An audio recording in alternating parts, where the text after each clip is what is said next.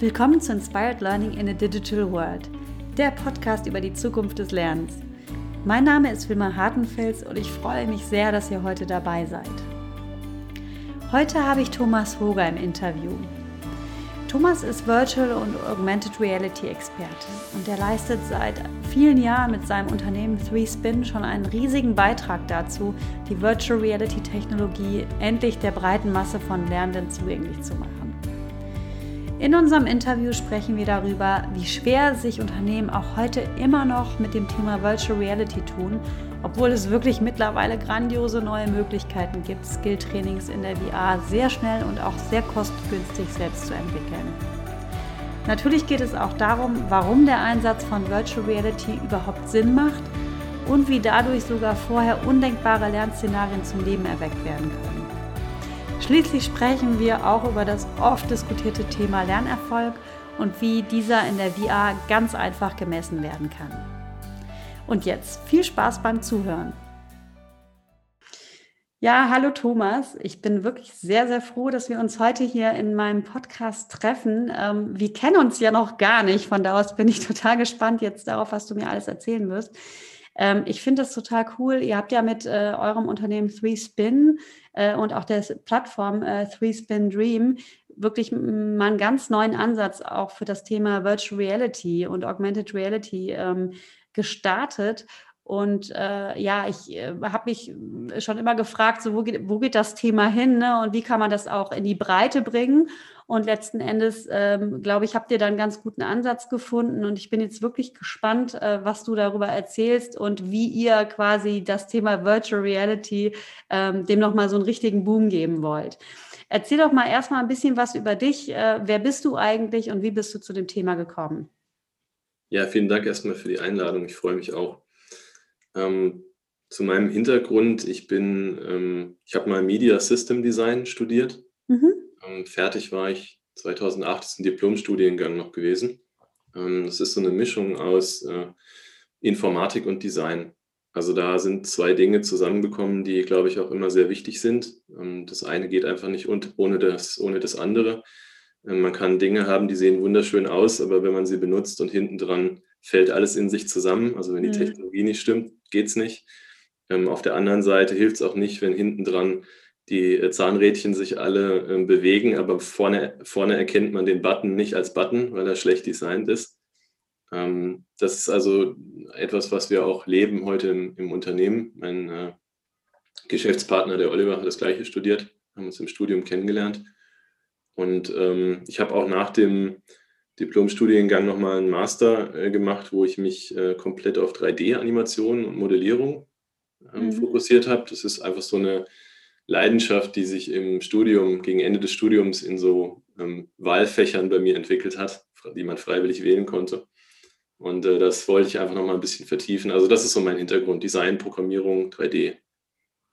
Cool, das heißt, du bist so ein richtiger Techie, aber wenn ich das richtig verstanden habe, auch mit einem Learning-Hintergrund. Ne? Du bist auch im Thema Learning unterwegs, also auch schon vorher unterwegs gewesen. Ach, ja, gut, also ähm, ich will mich da jetzt nicht mit Leuten vergleichen, die jetzt irgendwie Erziehungswissenschaften ähm, studiert haben. Also ich habe jetzt keinen professionellen Learning-Hintergrund, aber wir haben beide eine, also Oliver und ich und auch ähm, die Mitarbeiter, wir haben eine große Leidenschaft für das Thema. Ähm, bei mir ist es so, dass meine Mutter zum einen Lehrerin war bis zur Rente. Mhm. Bei Oliver ist es so, er ist mit einer Lehrerin verheiratet. Also wir sind so ein bisschen geprägt, sage ich mal, äh, familiär äh, durch das Thema. Und ich bin auch an der Hochschule Darmstadt, seit ich mit dem Studium fertig bin, als Lehrbeauftragter tätig.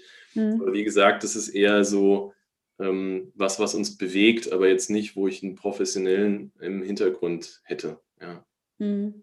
Ja, ja gut, aber es ist auf jeden Fall eine Kombination von beidem, so ein bisschen, also diese Affinität auch zu haben, weil letztendlich ist es ja auch häufig das Problem, dass ähm, ne, tolle Technologien entwickelt werden und so weiter, aber dann mhm. halt aus dieser technischen Brille heraus und nicht aus der ja. vielleicht didaktischen ähm, ja, genau. heraus. Ne? Ja. ja. Ja, also wir fanden auch, dass die beiden Dinge einfach gut zusammengepasst haben. Mhm. Wir haben einerseits eben den Technologiehintergrund, Andererseits kommt eben das Thema Learning so von der Seite mhm. und dann haben wir überlegt, wie ähm, das passt doch eigentlich gut zusammen und ähm, lass, uns, lass uns doch darauf spezialisieren quasi, ja. Mhm. Das ist im Prinzip auch ja, das, was wir jetzt heute machen. Wir haben einfach eine komplette Spezialisierung auf ähm, Augmented Reality und Virtual Reality im, im Learning-Bereich. Mhm, cool. Ja, erzähl doch mal ein bisschen darüber. Ich meine, 3D, äh, 3D-Spin, sage ich schon. 3-Spin ist, ja, ist auch gut. ja, ist auch, wäre wär eigentlich auch nochmal ne? eine Erweiterung. Ja. genau. Ähm, aber 3-Spin ist ja jetzt auch, ich glaube, sieben Jahre ähm, schon auf dem Markt, wenn ich das richtig gesehen habe, richtig? Was ja, eigentlich länger sogar schon, aber das Unternehmen ist ursprünglich gestartet als, ähm, ja, es ist ein Begriff, den ähm, äh, passt vielleicht nicht so 100 Prozent, aber wenn man es einordnen will in eine Schublade, dann eigentlich als Agentur, ähm, mhm. als Agentur für digitale Innovationen. Und am Anfang ähm, war jetzt VR oder AR noch nicht ein großes Thema. Also nicht nur bei uns nicht, sondern überhaupt am Markt war das ähm, kein großes Thema. Äh, auch wenn wir uns, äh, uns im Studium schon damit beschäftigt haben. Aber im, im professionellen Markt haben wir am Anfang eher Mobile-Entwicklung und, und Webseiten noch gemacht. Mhm. Spezialisierung auf Augmented Reality und Virtual Reality, die kam dann so 2000, ja, 2015, 2016 war so die richtige Spezialisierung, angefangen 2014 und ähm, die Spezialisierung auf Learning und das Produkt dann eigentlich 2018. So, mhm. also, dass wir jetzt die Plattform, die du schon erwähnt hattest, äh, entwickeln, also Three Spin Dream, das machen wir seit 2018. Mhm. Okay, also das heißt auch noch gar nicht so lange, ne? Ja, krass. Das Ja. Produkt, ja. Mhm, das Ja. Produkt tatsächlich seit zweieinhalb Jahren und ähm, das Thema VRA ja eben so seit 2014 und Spezialisierung dann eins, zwei Jahre später. Ja. Ja, und ich, ich finde das, ich find das super, super spannend, weil ich mich echt schon viel mit dem Thema beschäftigt habe. Äh, auch äh, ne, ähm, in, in, als ich Thorsten Fell kennengelernt habe und darüber bin ich ja auch auf euch dann ähm, zugegangen. Und ähm, ich habe mich immer gefragt, wie man halt auch Virtual Reality in die Masse bringen kann, weil es ja, ja tatsächlich, es ist ähm, cool und es hat ein Riesenpotenzial, aber das Problem ist ja oder die Herausforderung ist ja bis heute immer noch, ähm, dass ähm, ähm, ja, dass, dass es im Prinzip relativ aufwendig ist, es auch zu mhm. programmieren, dass es äh, wenig jetzt irgendwie so Standardlösungen gibt, sondern dass man da natürlich immer irgendwie als Unternehmen schon recht viel Geld in die Hand und äh, nicht nur Geld, sondern auch Zeit in die Hand nehmen muss. Ähm, und sich das deswegen einfach nur bei Hochrisikoszenarien auszahlt, wo man sagt, okay, ähm, da wäre es jetzt irgendwie äh, teurer oder äh, riskanter, jetzt irgendwie ein Haus anzuzünden und die Feuerwehrleute da rein zu, reinzuschicken ja. oder so. Ähm, jetzt habt ihr einen anderen Ansatz, der super innovativ ist und der auch das Potenzial hat, ähm, tatsächlich da die Kosten so runterzubringen, ne, ähm, dass mehr Unternehmen auch das auch für in die breitere Masse für andere Trainings auch anwenden. Erzähl doch mal ein bisschen darüber, was da so eure, eure, euer Ansatz ist und, und wie der entstanden ist, wie ihr da überhaupt drauf gekommen seid, sowas zu entwickeln. Ja, gerne. Ähm, das stimmt, es äh, stimmt so, wie du das sagst. Das ist auch das, was sich in den Köpfen verankert hat. Ähm, eigentlich immer, wenn eine neue Technologie auf den Markt kommt, ist es erstmal sehr aufwendig und teuer. Das war bei Mobile-Entwicklung genauso. Das konnten sich eigentlich nur die großen Player leisten. Und ähm, es ist auch so, dass wir von unserem Hintergrund her ähm, hauptsächlich für Großunternehmen arbeiten, auch heute noch, muss ich einfach sagen, an der, an der Stelle, auch wenn wir woanders hin möchten mit dem äh, Produkt. Aber ähm, es ist am Anfang für uns genauso gewesen. Wir haben VR und AR Learning-Szenarien individuell programmiert, noch vor vier Jahren oder so. Und äh, da ist man dann auch schnell mal irgendwo ähm, bei sechsstelligen Beträgen. Das ist, war einfach normal damals. Es gab einfach auch die, die Technologie, ähm, war noch nicht so weit, die, die Hardware, die Software. Und für uns, wir haben einfach gesagt, das kann, so darf es nicht sein. Also es ist eigentlich, diese Technologie birgt ein, ähm, riesiges Potenzial, äh, gerade in der, in der Breite eigentlich ähm, und, und kann den, kann den äh, Markt ziemlich ähm, verändern, ja, den Learning-Markt ziemlich verändern. Und ähm, wir haben im Prinzip unsere ganze Erfahrung, die wir gesammelt haben und auch kleine, ich sage jetzt mal Code-Schnipsel, würde man als äh, Entwickler sagen, haben wir eigentlich alles so in einen großen Trichter gekippt und daraus ist dann das Produkt geworden. Und das Produkt, also Three Spin Dream, ist eine ähm, Plattform, die es anderen ermöglicht, äh, selbst VR- und AR-Lernszenarien zu erstellen. Und zwar ohne Programmierung. Und wir sind auch sehr stark wir haben uns gezwungen dazu, nicht so sehr aus der Technologiebrille drauf zu blicken, sondern eigentlich aus der Lernersicht. Und ähm, es gibt, glaube ich, viele, ähm, also es gibt mittlerweile auch einige Produkte in dem Bereich, die sind aber meistens dann auf eine der Technologien fokussiert. Also man ist dann eher gekommen aus 360 Grad Videoproduktion oder aus nur VR oder nur Augmented Reality.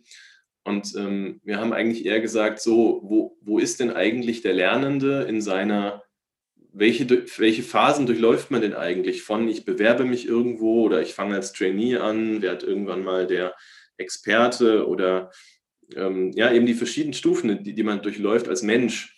Und wir haben für uns festgestellt auch, dass man kann das nicht auf eine Technologie im Bereich immersives Lernen ähm, ja, reduzieren. Man muss eigentlich alle drei unterstützen. Und ähm, das ist auch das, was wir in der Plattform tun. Also ich habe im Prinzip ein zum einen ein Autorenwerkzeug, was man sich so ein bisschen wie, ich sage jetzt mal PowerPoint ähm, vorstellen äh, darf. Das ist auch tatsächlich ein Zitat, was von einer Kundin von uns kommt. Ähm, Melissa bei Lufthansa Cargo hat das mal gesagt und das habe ich gerne aufgegriffen. Ähm, das heißt, man hat einmal das Autorenwerkzeug, um VRA R360-Szenarien mit einigen Klicks ähm, sich selber zusammenzustellen.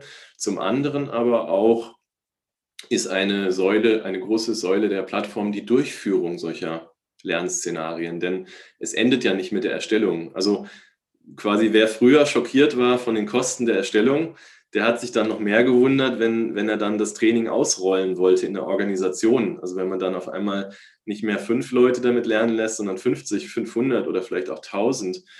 Und da kommen einige Sachen rein nach der Erstellung der Lernszenarien, wie jetzt zum Beispiel dass ich Lernerfolge messen möchte, auch in der, in der 3D-Welt, ähm, dass ich vielleicht zusammen lernen möchte übers Internet mit anderen, Avatare gemeinsam in einem Training. Und das sind alles so einzelne Komponenten, die, die würden sich für, für ein, ein, ein einziges Training gar nicht lohnen in der Umsetzung. Es wäre viel zu aufwendig. Und das sind alles diese Komponenten, die wir in der Plattform zur Verfügung stellen. Das ist so unser Ansatz im Prinzip, dass wir äh, das Thema VRAR-Lernen in die Breite bringen.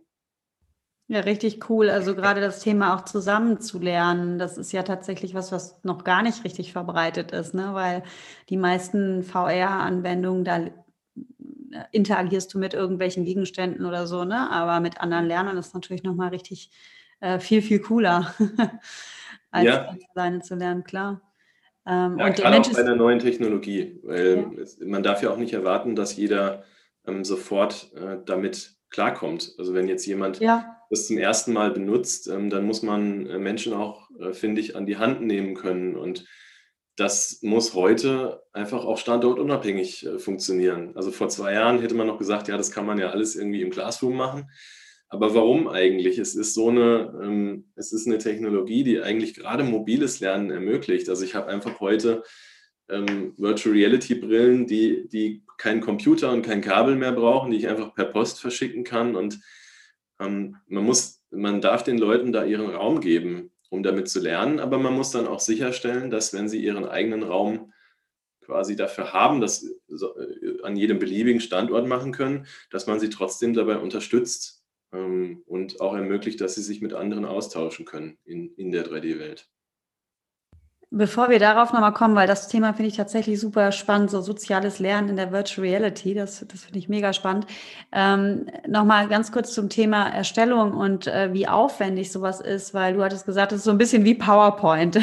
Jetzt stelle ich es mir natürlich schon ein bisschen äh, komplizierter vor als PowerPoint wenn, wenn du, äh, also erstmal, kannst du mal so ein Beispiel geben, was so ein Training sein kann, was eure Kunden so erstellen und wie lange das dann dauert und was das bedeutet, was das für verschiedene Schritte auch beinhaltet, um mhm. dann zu dem fertigen Training zu kommen? Mhm, ja, klar. Also der einfachste Einstieg, der ähm, vielen Unternehmen hilft, ist zum Beispiel so Onboarding oder Familiarization Trainings, wo man sich ähm, räumlich orientiert an einem, an einem Ort.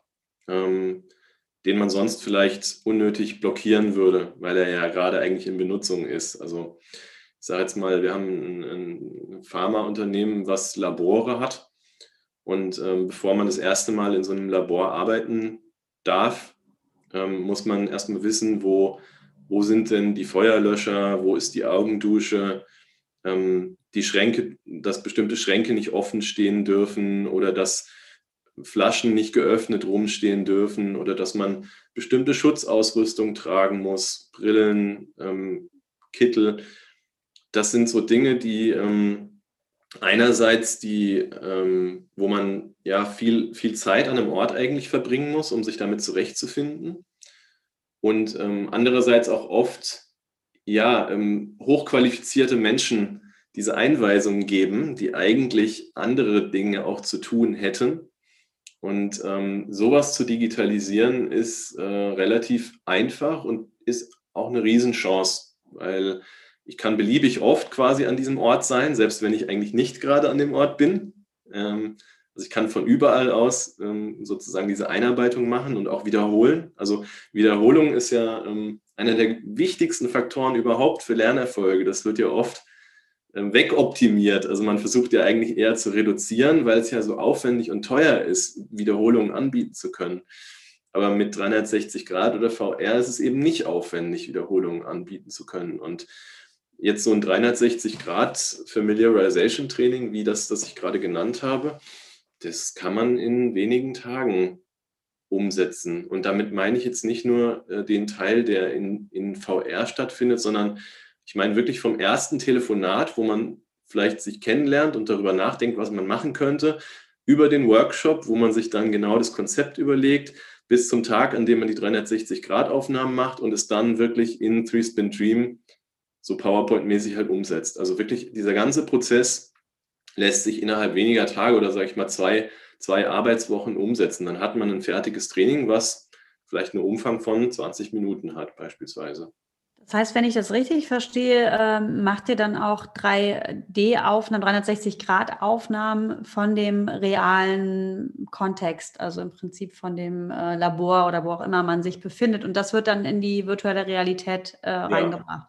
Das müssen aber nicht wir sein. Also ähm, das vielleicht auch noch ähm, als, als wichtige Information. Ähm, es ist nicht äh, unser Ziel, dass wir jetzt ähm, die ganzen Trainings umsetzen als Firma 3Spin, sondern die Plattform ist ja gerade dafür da, andere zu befähigen und das können, das können wir sein. Also wir benutzen die auch selbst, ähm, ohne Programmierung Trainings äh, erstellen. Ähm, aber es können die Firmen selbst sein, deren Auszubildende vielleicht oder deren Mitarbeiter im HR, in der HR-Abteilung.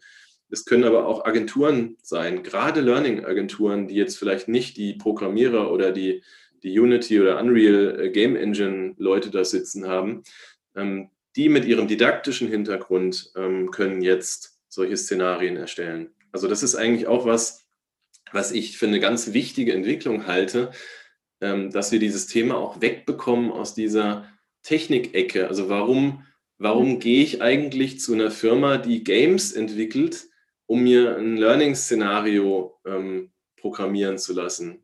Also warum, warum gehe ich nicht zu jemandem, der den fachlichen Hintergrund hat, jetzt zum Beispiel ähm, Gefährdungsbeurteilungen machen zu können?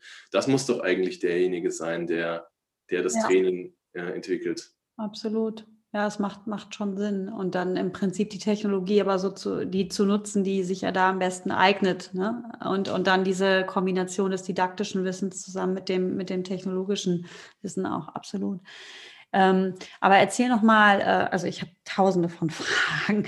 Erzähl noch mal ganz kurz, wenn, wenn ihr so ein Projekt macht ähm, äh, und, und der Kunde dann, sagen wir mal, das, das dann selber umsetzt, ne, so PowerPoint-mäßig, ihr habt da dieses System, wo man, äh, ich hatte mir das ja auch schon mal angeguckt vorher äh, in eurem Video, äh, wo man sich dann die unterschiedlichen Bestandteile zusammenklicken kann und man ähm, kann da dort auch quasi reale Szenarien reinladen, irgendwie 360 Grad Aufnahmen von den eigenen Umgebungen und kann dann die kombinieren mit bestimmten Objekten, die ihr dort schon zur Verfügung stellt und mit bestimmten Interaktionen und wie, kannst du mhm. das mal kurz erklären, wie das funktioniert, dass man sich das so vorstellen kann, wie so eine Entwicklung aussieht? Mhm, ja. Ja, ich habe eine Seite. Ich bin im Prinzip bin ich in einem Webbrowser erstmal. Das ist browserbasiertes Autorenwerkzeug teilweise. Und ähm, da habe ich eine Seite und da nehme ich mir meine ganzen Objekte, die ich irgendwie auf dem Desktop in einem Ordner liegen habe. Die habe ich mir vorher irgendwo beschafft. Das können Bilder sein, die ich vielleicht ähm, in, die mir jemand in Photoshop erstellt hat oder die ich wirklich auch in PowerPoint, ich kann ja auch in PowerPoint irgendeine Folie gebaut haben und dann mache ich da mache ich ein JPEG draus und dann kann ich mir 360 Grad Aufnahmen machen lassen oder die ähm, kann mir 3D-Modelle irgendwo be beschaffen aus Datenbanken. Gibt es so Datenbanken, wo man auch ganz viele kostenlose 3D-Modelle ähm, erhält. Und wenn ich diese ganzen Dinge beisammen habe, dann lade ich die auf einer Webseite bei uns dann hoch. Dann habe ich die quasi in meiner Bibliothek. Und ähm, dann gehe ich in eine Trainingserstellung, wo ich sage, so heißt das Training, das ist die Beschreibung. Jetzt sage ich, wie viele Szenen das haben soll, ähm, Prozessschritte, Orte, was auch immer, wie ich Szenen definiere. Und dann fange ich an in der, da habe ich quasi so eine Strukturansicht, ähm, ähm, wie so eine Tabelle eben mit meinen Spalten für die Szenen und Zeilen für, für Objekte. Und dann fange ich an, die Objekte einfach reinzuziehen aus meiner, aus meiner Datenbank. Und dann gibt es eigentlich zwei Dinge, mit denen die sage ich mal, mit denen die ganze Magie, die, was so vielleicht so intransparent oder kompliziert erscheint, ähm, aber wo ich das eigentlich alles mit äh, interaktiv machen kann. Also das, das interaktiv machen und miteinander verknüpfen, das ist ja eigentlich das Wichtigste.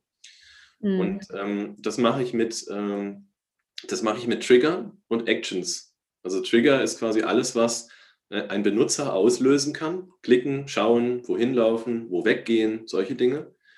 Ähm, da sage ich immer dann für ein Objekt, äh, also ich sage mal, da ist jetzt ein Mikroskop irgendwo in der Szene und jetzt will ich, ähm, dass irgendwas damit passiert. Ähm, und dann kann ich sagen, bei Klick, wenn der Benutzer klickt, dann soll etwas passieren und das ist dann die Action. Und die Action kann dann sein, da soll ein Sound abgespielt werden, den ich vorher hochgeladen habe, da soll ein Bild angezeigt werden, das soll eine Sprachdatei vielleicht abgespielt werden, ähm, ein Szenenwechsel, dass ich an, sage ich mal, auf eine Markierung am Boden klicke in einem 360-Grad-Raum und dann drei Meter weiter springe, wenn ich da hingeklickt habe und dann ein anderes Foto geladen wird, also ich sozusagen in eine andere Szene wechsle. Ähm, das ist wirklich relativ schlicht eigentlich, das umzusetzen. Also das ist ja, ich glaube, es ist wichtig, dass man das auch ein bisschen entmystifiziert, das ganze Thema. Mhm. Ja, ja, weil das äh, klingt natürlich immer so komplex, so komplette virtuelle Realitäten aufzubauen, aber ich finde ähm, gerade ähm, natürlich auch der, die Kombination mit realen Objekten, die genauso aussehen wie die, äh, ne, wie dann mhm im Prinzip die Realität, in der du dich bewegst. Je näher man da natürlich dran ist, desto besser ist es. Deswegen finde ich das was, was ich auch übrigens immer sehr abstrakt fand, ähm, früher auch als ich selbst mit ähm, 3D-Modellierung schon im Studium gearbeitet habe, ist, dass man eigentlich so was Innovatives hat wie ähm, 3D. Also dass man sagt, okay, das ist jetzt nicht mehr ich arbeite nicht mehr auf einem Blatt Papier, sondern ich bin wirklich im Raum und wir Menschen denken ja auch dreidimensional. Eigentlich übersetzt der Mensch ja fast alles ins Dreidimensionale. Mhm. Und jetzt zu sagen, warum arbeite ich eigentlich in 2D an einem 3D-Szenario? Also ich gehe auf einen, ich gucke auf einen flachen Bildschirm und schiebe mit der Maus durch die Gegend, ja, einen Zeiger, der irgendwie nach rechts, links, nach oben, unten geht, um eine 3D-Welt zu erschaffen. Und das ist auch ein Ansatz, der bei uns ein bisschen anders ist ähm, nämlich das, was wir im Browser machen, das, was ich gerade beschrieben habe, das ist ja eher Struktur und Interaktion. Aber die Platzierung von Elementen, also wenn ich jetzt das Mikroskop hinzugefügt habe im Browser, dann ist es ja noch nicht im Labor an der richtigen Stelle. Und das passiert tatsächlich bei uns in der Brille. Also ich setze, die, die arbeiten direkt zusammen. Die Brille und der Browser sind die ganze Zeit miteinander verbunden. Mhm. Und ich sehe sofort in der Brille das, was ich gerade im Browser angelegt habe. Und wenn ich ein Labor hinzugefügt habe und ein Mikroskop hinzugefügt habe, dann setze ich die Brille auf und dann habe ich sozusagen meine Bibliothek. Also ich sehe das Labor um mich drumherum und dann sehe ich die Objekte, die ich gerade hinzugefügt habe im Browser. Dann greife ich die. Ja. Also ich greife die wirklich, ja. Ja. Ich nehme das Mikroskop sozusagen und tue das irgendwo hin. Also ich gehe wirklich dann in der 3D-Welt selber an den, an den Tisch und stelle ja. das Mikroskop drauf.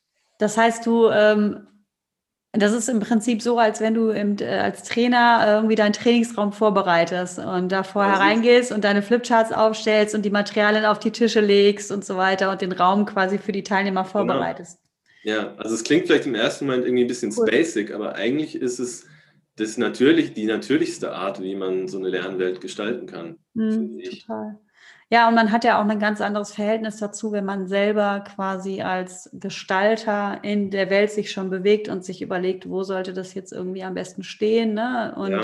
sich da selber halt, schon. Ja. Man sieht es schon so, wie das, wie das der Lernende hinterher sieht. Genau, genau. Also man bringt sich quasi in die, äh, in die Perspektive des Lerners mhm. und, ähm, und guckt quasi durch die Augen des Lerners. Und das ist ja auch was, was wir immer äh, im Trainingsdesign sagen, ne, dass es total wichtig ist, dass man nicht so aus dieser Expertensicht immer guckt und sagt, okay, was könnte ich jetzt alles so für Inhalte auf die Lerner draufschütten, sondern mhm. eher, was brauchen die wirklich und wie ähm, gehen die dann nachher mit den Inhalten um und was brauchen die wirklich, um die Skills aufzubauen. Von da aus nochmal auch eine spannende Art, Art, sich wirklich mehr in diese Schuhe der Lerner auch zu begeben. Ja, cool. Mhm. Ja, ich, äh, ich, was ich, was ich auch nochmal fragen wollte, weil wir vorhin über, schon über Lernerfolge auch gesprochen haben und darüber Lernerfolge zu messen. Ähm, wie geht ihr da vor? Weil ähm, es gibt ja Studien dazu, dass äh, Virtual Reality definitiv auch ähm, effektiver ist, als jetzt mit E-Learnings zu arbeiten oder irgendwie 2D-Technologien, weil es einfach äh, natürlich, in, also alles, was so haptisch ist, was du natürlich mhm. anfassen kannst, ähm, wo du im Prinzip auch die Leute in so ein ähm, interaktiveres Erlebnis bringen kannst, was der Realität nachgestellt ist, natürlich auch ähm, besser ist für den Skillaufbau. Kannst du dazu was sagen? Erstens, wie, wie was die Effektivität angeht, aber letztendlich auch, was äh, die Messung von der Effektivität angeht. Wie macht ihr das? Ja, ja, gut, der Grund dafür, ähm, und das, da gibt es eben auch Studien, wie du erwähnt hast, sehr gute auch, ähm, ist, dass wir, also wir haben jetzt in den letzten Jahren theoretisches Lernen digitalisiert. Das ist eigentlich heute normal. Ähm, aber das ist eben nur das semantische äh, Lernen. Und das, was uns im, wie, wie, wie das Gehirn eigentlich funktioniert, ist, wir haben eben neben dem semantischen Lernen noch das episodische und das prozedurale Lernen. Und das ist der Vorteil eigentlich von Virtual Reality oder Augmented Reality, dass wir beide, dass wir alle drei Bereiche eigentlich ansprechen. Semantisch, episodisch und prozedural. Ähm, deswegen ist die Effektivität, Effektivität da eben größer. Und ähm, die, die, wie wir es machen, ist, wir haben ähm, ein, ein, ein Objective-System ähm, bei uns integriert. Ähm, Objectives ist quasi etwas, also jede Interaktion, alles, was man tun kann, im, alles, was man benutzen kann ja, in einem Lernszenario, kann auch ein Objective sein. Das definiere ich als Autor. Und ähm, dann kann ich diese Objectives entsprechend messen und Feedback dazu geben. Ähm, ich kann dann auch sagen, in einer bestimmten Szene gibt es fünf Objectives und die müssen in einer bestimmten Reihenfolge sogar durchgeführt werden. Und ich kann dann auch sagen, nur wenn die in dieser Reihenfolge durchgeführt wurden, kommt man überhaupt in Szene 2 oder nur dann bekommt man Punkte gut geschrieben. Und am Ende vom Training sage ich dann eben, du hast 80 von 100 Punkten ähm, erreicht. Und hier und hier und hier musst du dich vielleicht nochmal verbessern. Also auch für den, ähm, jetzt gar nicht so im Sinne von äh, Kontrolle, sondern äh, also Kontrolle für, für extern, sondern auch für den Lernenden selbst vor allem. Ja? Dass ich sehe, wie, wie ich mich mhm. eigentlich ähm, ent entwickle ja, es ist eigentlich so ein bisschen die, dass man die Game-Aspekte dann damit äh, kombiniert, ne, die man auch an irgendwelchen ja. normalen äh, Computer-Games hätte, irgendwie, wo man bestimmte Level erreichen kann, basierend darauf, wie schnell man oder wie eff effektiv man gewisse Handlungen auch ausführt. Ne? Genau, also Gamification. Game-Based Learning ist ja ohnehin irgendwie auch gerade ein großer Trend. Ähm, mhm. Und der lässt, also die, diese, ähm, das lässt sich natürlich gerade auf VR- und AR-Welten auch sehr gut anwenden. Mhm. Ja. Cool, cool. Und äh, du hast ja gesagt, äh, das äh, ist natürlich eine Sache, wo man äh, zum Beispiel in der Laborumgebung jemanden äh, schulen kann, äh, wie man so die im, im, Labor, was man da so machen muss, beachten muss. Aber dass man auch mit anderen Lernern in Kontakt ja. kommen kann. Kannst du darüber noch mal was erzählen? Was sind da so für Szenarien, die ihr schon entwickelt habt? Ja. Naja, also zum einen ähm, ist es natürlich schön, wenn man nochmal auch also wenn man jetzt digital zusammenkommt und ich nehme jetzt noch einfach nochmal das Labor, also wenn ich im Labor übe, äh, dass, es, dass es nicht nur auf das eigene Lernen beschränkt ist, sondern dass ich vielleicht auch nochmal vorher eine, eine, eine Vorabinformation bekomme oder dass ich in einer Lerngruppe ähm, unterwegs bin, wo ich hinterher mich nochmal austausche zu meinen Erfahrungen, die ich gemacht habe. Also dass man das muss dann, man, man muss sich dann noch nicht mal im Labor hinterher treffen, sondern man könnte auch einfach irgendwie einer, auf einer virtuellen Couch an einem virtuellen Kamin sitzen und, ähm, äh, und, und, und dann einfach nochmal darüber sprechen, so eine Art Debriefing quasi, ja. Also was hast du, wie, wie hast du das jetzt erlebt, was hast du erfahren, ähm, um nochmal diesen Austausch ähm, auch zu fördern. Und was natürlich auch noch dazu kommt, ist, dass mit dem Labor, was wir jetzt gerade besprochen, das ist ja, ja besprochen haben, ist ja Hardskill, Hardskill-Training. Mhm. Und man denkt im ersten Moment fast immer an Hardskill-Trainings eigentlich in, in Virtual Reality oder Augmented Reality. Und ähm, tatsächlich ist es aber auch so, dass auch Soft-Skill-Trainings ein Riesenpotenzial sind, gerade in VR, weil ich sage jetzt mal, also man, es ist ja bekannt, dass viele Projekte in großen Unternehmen jetzt nicht daran scheitern, dass jemand den Prozess nicht kennt äh, oder den Hard, die Hard Skills nicht hätte, sondern eigentlich scheitern oft Projekte auch an menschlicher Interaktion, an mangelnder Kommunikation, ja, an, an, an, dem Umgang miteinander, an mhm. Politik. Ähm, und äh, das ist auch etwas, was man sehr gut in VR gerade oder in 360-Grad-Videos machen kann, dass man ähm, mit äh, ja, dass man jetzt zum Beispiel lernt, wie man verkauft oder wie man verhandelt oder ähm, Krisengespräche führt mit anderen Mitarbeitern. Wir hatten zum Beispiel mal schon, bevor wir das Produkt entwickelt haben, hatten wir mal eine Masterarbeit bei uns, eine, eine ähm, Studentin, die bei uns ähm, das Thema Mobbing behandelt hat, wo man sich dann in einem 360-Grad-Video in die Situation eines Gemobbten hineinversetzen konnte oder auch umgekehrt, also quasi auch der Mobbende zu sein. Ja. Diese Perspektivwechsel einzunehmen, ist auch super ähm, spannend. Mhm. Also eine Chance von virtueller Realität ist ja auch ähm, unter anderem nicht real sein zu müssen. Also ich kann ja auch gerade Dinge machen, die in der echten Welt nicht möglich wären. Und das kann zum Beispiel auch ein Perspektiv, mhm. Perspektivwechsel sein. Cool. Und das heißt dann, dass im Prinzip ähm, tatsächlich sich mehrere User auch gleichzeitig äh, einloggen können und dann in der virtual, virtuellen Realität auch zum Beispiel, wie du sagst, ver gemeinsam Verhandlungen führen können oder Konflikte austragen können. Also ist das möglich? Also, dass sie quasi sich mit ihren Avataren dort gegenseitig sehen und dann miteinander kommunizieren können? Oder wie funktioniert das? Ja, die können miteinander sprechen. Also jetzt quasi mit anderen Personen äh, Verhandlungen führen ähm, ist im Moment äh, teilweise noch ein bisschen schwierig, weil man ja deren ähm, Mimik und Gestik jetzt nicht so sieht. Genau. Brille auf. Und da gibt es zwar auch Systeme, die dann irgendwie das simulieren und so. Ja. Aber ich glaube, ähm, bei diesen Social-Trainings, da ist, ähm, ähm, da ist es am besten, wenn man zum Beispiel mit Avataren, ähm, mit, die vorher erstellt wurden, also nicht mit live echten Menschen, sondern eben mit vorproduzierten Avataren arbeitet oder mit 360-Grad-Videos, wo ich vorher echte Situationen aufgenommen habe. Also ich sage jetzt mal ein Gespräch, was statt, stattfindet an einem Schreibtisch mit mir, jemandem, der mir gegenüber sitzt. Ja. Ähm, und dann seine, seine Mimik und Gestik sehe, weil das mit einer 360-Grad-Kamera aufgenommen wurde. Das ist so, glaube ich, die, die Chance für solche ähm, Social Skill Trainings. Aber ähm, Treffen, um mich zu besprechen, also um ein Training gemeinsam durchzuführen und, und Erfahrungen auszutauschen, das ist äh, sehr gut möglich, weil das geht ja hauptsächlich über ich weiß, wo jemand ist und ich mhm. weiß, was jemand, ich höre, was jemand sagt. Und mhm. das, ähm, das können wir im Moment schon, ja. Also das mhm. kommt sozusagen in der Plattform mit jedem Training geschenkt mhm. dazu quasi. Ja. Cool, spannend.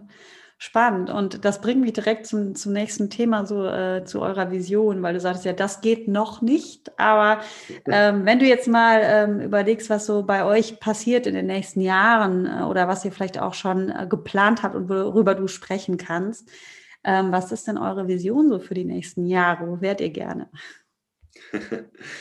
Ähm, also ich glaube zum einen, ähm, sind wir mit der Plattform schon sehr weit und die, äh, das Potenzial ist da noch gar nicht ausgeschöpft von Nutzerseite her. Also jetzt ähm, für uns ist gerade im Moment vor allem wichtig, dass ähm, das wahrgenommen wird am Markt, dass man, dass ähm, Organisationen sehen, welche Potenziale sie damit haben. Damit meine ich Learning-Agenturen, Unternehmen, mhm. die es bei sich einsetzen wollen. Das ist ein großer Fokus, den wir im Moment haben, dass wir andere äh, enablen, auch diese Plattform zu verstehen und damit zu arbeiten. Ähm, das ist jetzt vielleicht, klingt jetzt wenig visionär, aber ich glaube, es ist tatsächlich super wichtig, weil mhm. ich habe im Moment den Eindruck, dass viele noch denken, das geht alles gar nicht und es ist immer noch so kompliziert und teuer und ähm, also es sind auch noch viele Vorbehalte, die einfach, ich glaube, ähm, man, ten, man tendiert ähm, auch dazu, da sehr nachtragend zu sein, wenn man einmal irgendwie ein Angebot bekommen hat über 200.000 Euro oder mal ein Cardboard aufhatte auf irgendeiner Messe und einem komisch wurde davon, aber das ist halt vier Jahre her, dass man dem, dem es gibt ja, man sagt ja, es gibt keine zweite Chance für den ersten Eindruck. Mhm. Und ich glaube, die Chance ähm, müssen wir der Technologie jetzt erstmal geben in nächster Zeit und eben schauen, dass sich das alles sehr stark weiterentwickelt hat. Software und Hardware. Nicht nur jetzt bei uns die Plattform, sondern auch die Brillen sich sehr stark weiterentwickelt haben. Und Vision ist natürlich immer so ein bisschen Glaskugel, ja, was, was kommt. Ähm, ich denke, es wird, ähm, ich denke, dass wirklich Virtual und Augmented Reality ziemlich revolutionär sind, tatsächlich. Also ich denke, es wird im Moment noch so ein bisschen als Spielerei oftmals abgetan. Ähm, ich glaube auch, dass man sich noch nicht so viel damit beschäftigt, weil ich sage mal so Trends, die jetzt gerade stattfinden, Microlearning, Video Learning, Mobile Learning, das Gute da ist halt, da stehen die Tools zur Verfügung und ich kann mich als Didakt damit beschäftigen, ja, weil ich habe Tools, die mir das ermöglichen.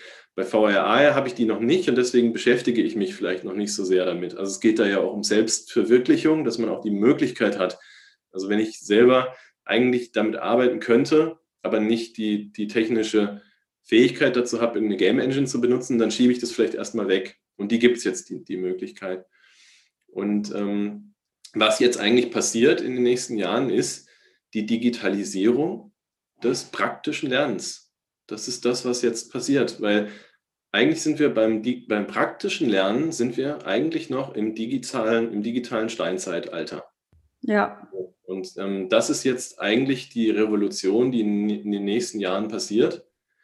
Und ähm, jetzt könnte man natürlich in die Details gehen und ich könnte irgendwie sagen, was so unsere Roadmap ist für die nächsten Jahre, was wir so machen und so. Aber ich glaube, darum geht es erstmal gar nicht, sondern es geht erstmal darum, dass das jetzt greifbar wird, dass diese Möglichkeit jetzt besteht und dass da wirklich einen, ein grundlegender Wandel der Learning-Welt bevorsteht, meines Erachtens, ja. Ja, ja, das ist ja auch so eine, äh, so eine Sache, wenn man sich jetzt die ganze Corona-Krise anguckt und sich anschaut, was sich da im Training getan hat, dann kann man natürlich, wenn man da sehr wohlgesonnen drauf blickt, kann man sagen, ähm, digitales Lernen hat einen Push bekommen, viel ähm, ist da auch mindsetmäßig passiert. Wenn man allerdings mal wirklich mit einem realistischen Blick darauf guckt, dann hat man eigentlich nur ähm, ähm, ja, äh, ja, Klassenraumtraining quasi digitalisiert in den Online-Raum in 2D-Technologien gebracht, ähm, was natürlich in mancher Hinsicht nicht schlecht ist, weil man dadurch natürlich mehr Lernern auch ermöglicht, von unterschiedlichen Standorten auch teilzunehmen. Aber gerade das, was du sagtest, wirklich praktisches Lernen zu digitalisieren und dafür zu sorgen, dass die Leute das auch ausprobieren können, ähm, das ist natürlich dadurch noch nicht passiert. Und ähm, man kann natürlich wunderbar alles, was mit Kommunikation zu tun hat, Verhandlungen und so weiter, das kannst du natürlich auch gut online mit Zoom und Co. abbilden. Aber alles, wo du wirklich haptisch gesehen was anfassen musst. Ne? Ähm, ja, oder auch wo es um Gefühle geht. Ja, eben das. wie bei Soft-Skill-Trainings, ja. Genau, genau. Das ist natürlich dann schwieriger. Und was ich mir vorstelle, da sind wir auch schon bei einer von unseren Abschlussfragen der Zukunft des Lernens, ähm, dass es äh, in der Kombination mit den unterschiedlichsten disruptiven Technologien, also wenn du jetzt mal darüber nachdenkst, VR mit einer KI zu verbinden und mhm. so weiter, natürlich auch nochmal einen anderen Push bekommen wird, wenn das richtig gut funktioniert. Ne? Weil wie du sagtest, wenn man ähm, gerade das Emotionale, wenn man da ähm, ja zum Beispiel eine, eine, eine, KI einen herausfordert in Bezug auf, äh, jetzt wirst du mal so richtig gemobbt und dann guckst du mal, was da für Gefühle hochkommen und für mhm. Emotionen. Mhm. Ähm, das kann man natürlich auch mit äh, Business-Schauspielern machen, aber ähm, letzten Endes wäre das dann so der nächste Schritt, äh, jemanden wirklich in diese emotionale Situation zu bringen. Ja. Was machst du denn, wenn das passiert? Ne? Ja, das, das, das, Problem ist ja eigentlich, dass das praktische Training in den letzten Jahren oder Jahrzehnten eigentlich wegrationalisiert wurde. Man mhm. hat quasi gesagt, ach, ich kann doch jetzt ein Web-based Training machen und mhm. hat dadurch quasi auch praktische Trainings ersetzt. Und ich ja. glaube, ähm, also man erfüllt damit vielleicht irgendwelche gesetzlichen Anforderungen. Also ich habe irgendwie das, ne, ich habe hab sozusagen, ja, es ist erledigt, Haken mhm. dran, so. Aber wie hoch ist jetzt der Lerneffekt eigentlich wirklich? Und jetzt kann man, jetzt, jetzt kommt beides auf einmal zusammen. Also ich kann ja. praktisches Lernen digital anbieten und das auch noch effizient. Also effektiv und effizient. Ich muss es nicht mehr wegrationalisieren durch irgendein PDF oder eine PowerPoint-Präsentation, sondern mhm. das praktische Lernen kann auch wieder mehr stattfinden als früher und sogar besser. Also das ist vielleicht auch noch wichtig. Ja, es geht ja nicht nur darum, dass man jetzt die ähm, etwas genauso macht, wie, wie man es in der echten Welt tun würde. Also ich sage mhm. mal als Beispiel Brandschutztraining. Ja, ähm, wie findet das reale Training statt? Also reales Brandschutztraining auf dem Parkplatz draußen in der Löschwanne, kommt einer vorbei und dann hat man irgendwie so ein 40 mal 40 Zentimeter Ding, wo es drinne brennt und dann darf man das Knöpfchen drücken und das löschen. Mhm. Und er hat ordentlich Spaß dabei, aber wie realitätsnah ist es denn? Ja. Also ich habe zwar mal den Knopf gedrückt, aber lerne ich so wirklich mit so einer Situation umzugehen. Also es geht ja nicht nur um die Prozedur des Knöpfchendrückens, sondern es geht ja darum, wie geht man mit sowas um. Und das kann ich in der realen Welt ja gar nicht darstellen. Also es wird nicht nur überhaupt möglich, praktisch zu lernen, sondern praktisches Lernen kann auch noch besser werden, weil es brennt auf einmal virtuell wirklich bei mir im Büro. Der Feueralarm geht los, ich werde panisch, ich muss in der Panik den Löscher finden, und zwar den richtigen. Was ist es eigentlich? Elektrobrand, Fettbrand? Und dann kommt irgendwann der Rauch von der Decke runter, versperrt mir die Sicht und ich muss irgendwann entscheiden, geht es überhaupt noch um die Prozedur, dass ich das Knöpfchen richtig drücke oder muss ich vielleicht mein Leben gerade retten? Also muss ich entscheiden, muss ich, soll ich überhaupt noch löschen oder haue ich mhm. lieber ab? Und ähm, das ist eben auch noch ein Potenzial, was die Technologie bietet. Nicht nur einfach die Digitalisierung, so wie es jetzt gerade gemacht wird in der mhm. Praxis, sondern eigentlich auch noch eine qualitative Verbesserung sogar. Und das auch noch zu einem niedrigeren Preis. Total. Naja, und das Schöne ist natürlich, dass, dass durch eure Lösung da ähm, dass das in die breite Masse auch kommt und nicht jetzt nur für äh, professionelle Feuerwehrleute und man halt dieses Haus nicht anzünden kann, sondern dann tatsächlich auch so eine Brandschutztraining für ähm, die Brandschutzbeauftragten in Unternehmen stattfinden kann tatsächlich dann ne? oder für, für jeden Mitarbeiter eigentlich. Das ist das Coole daran, ja. Ähm, ich habe noch zwei weitere Abschlussfragen, die ich dir gerne stellen würde, weil ich, ähm, ich bin so ein totaler Bücherwurm und ähm, es muss aber auch kein Buch sein. Also es, ich, ich äh, lasse mich immer gerne von, von neuen Menschen inspirieren oder auch von äh, anderen Quellen. Und da ist die Frage, hast du da irgendwas, was du empfehlen kannst, was dich inspiriert? ähm, ja, es gibt viele, äh, es gibt viele Quellen. Ganz spannend zum Beispiel finde ich, äh, es gibt eine Studie zu Virtual Reality im Bereich Softskill Training von PwC, mhm. die sehr oft zitiert wird in der Branche. Die, das kann ich wärmstens empfehlen. Die auch auf eurer Webseite ist, ne? Wahrscheinlich die Studie, oder? Auch, genau, ja. Mhm. Ähm, ist aber auch ein ganz umfangreiches PDF, was man sich da auch runterladen kann von PwC mhm. direkt, ähm, das nochmal deutlich, deutlich tiefer geht. Super spannend. Mhm. gibt eine Studie von der Warwick University, die ähm, Buch, Video und VR-Lernen vergleicht. Die ist auch sehr spannend. Mhm. Ähm, und du hast vorhin noch Thorsten Fell erwähnt. Also wer sich mal so einen Überblick verschaffen will, was eigentlich gerade passiert am Markt, ähm, der kann gerne mal immersivelearning.news besuchen, also mhm. .news wirklich wie .de, ähm, die Webseite. Ähm, denn das ist so ein, was der Thorsten da gemacht hat, ist so eine Art Aggregator. Also er, macht quasi so ein Monitoring, was auf allen anderen Medien so geschrieben wird und bringt das alles zusammen und verlinkt dann auch auf die, auf die Artikel. Das heißt, man hat so einen ganz breiten ähm, mhm. Marktüberblick, was eigentlich gerade abgeht. Und äh, das, ist ganz, äh, das ist ganz interessant, wenn man sich ja. damit beschäftigen will. Ja, das lese ich auch regelmäßig. Kann ich auch sehr empfehlen. das verlinke ich auf jeden Fall. Cool. Und allerletzte Frage: ähm, Was rätst du jetzt den Zuhörern und Zuhörerinnen, die sich, äh, die das Thema spannend finden? Wie kann man da so einen Einstieg finden und so den ersten kleinen Minischritt machen? ja, Minischritt machen ist gut. Ja, einfach machen ist meine Empfehlung. Ähm, vielleicht äh, nicht zu viel, nicht zu viel planen, nicht zu groß planen. Ähm, wenn das erscheint wie ein großer Berg, lieber in kleinen Hügeln denken, ähm, die leicht zu erklimmen sind. Also es gibt ja auch diese schöne Analogie: erstmal ähm, erstmal ein Skateboard mhm. und später das Auto. Also ich brauche quasi was, mit dem ich, mit dem ich vorankomme. Und ich kann natürlich ganz viel planen und am Ende habe ich nur die Karosserie gebaut oder nur den Reifen, damit komme ich aber nirgendwo hin.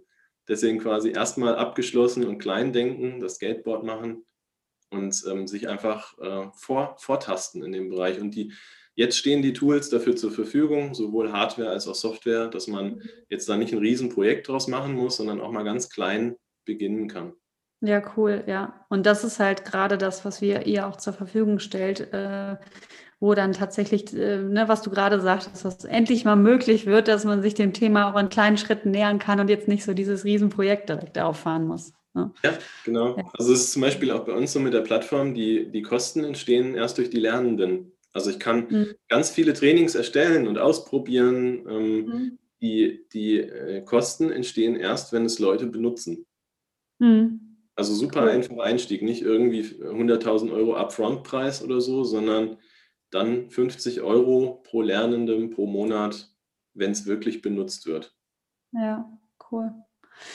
Cool, ja, Thomas, in äh, Angesicht der Zeit muss ich leider hier einen kleinen Cut machen. Äh, es fällt mir schwer, weil ähm, es ist echt super spannend und ähm, ich finde es total faszinierend, was ihr macht. Und ich bin euch sehr dankbar, weil ich das Thema schon länger irgendwie auf dem Schirm habe und immer dachte, wie kann das sein? Irgendwie muss es doch mal weitergehen und, ne, und irgendwie in die breite Masse gebracht werden. Und was ist dafür nötig? Und ich glaube, da macht ihr echt einen riesen Job.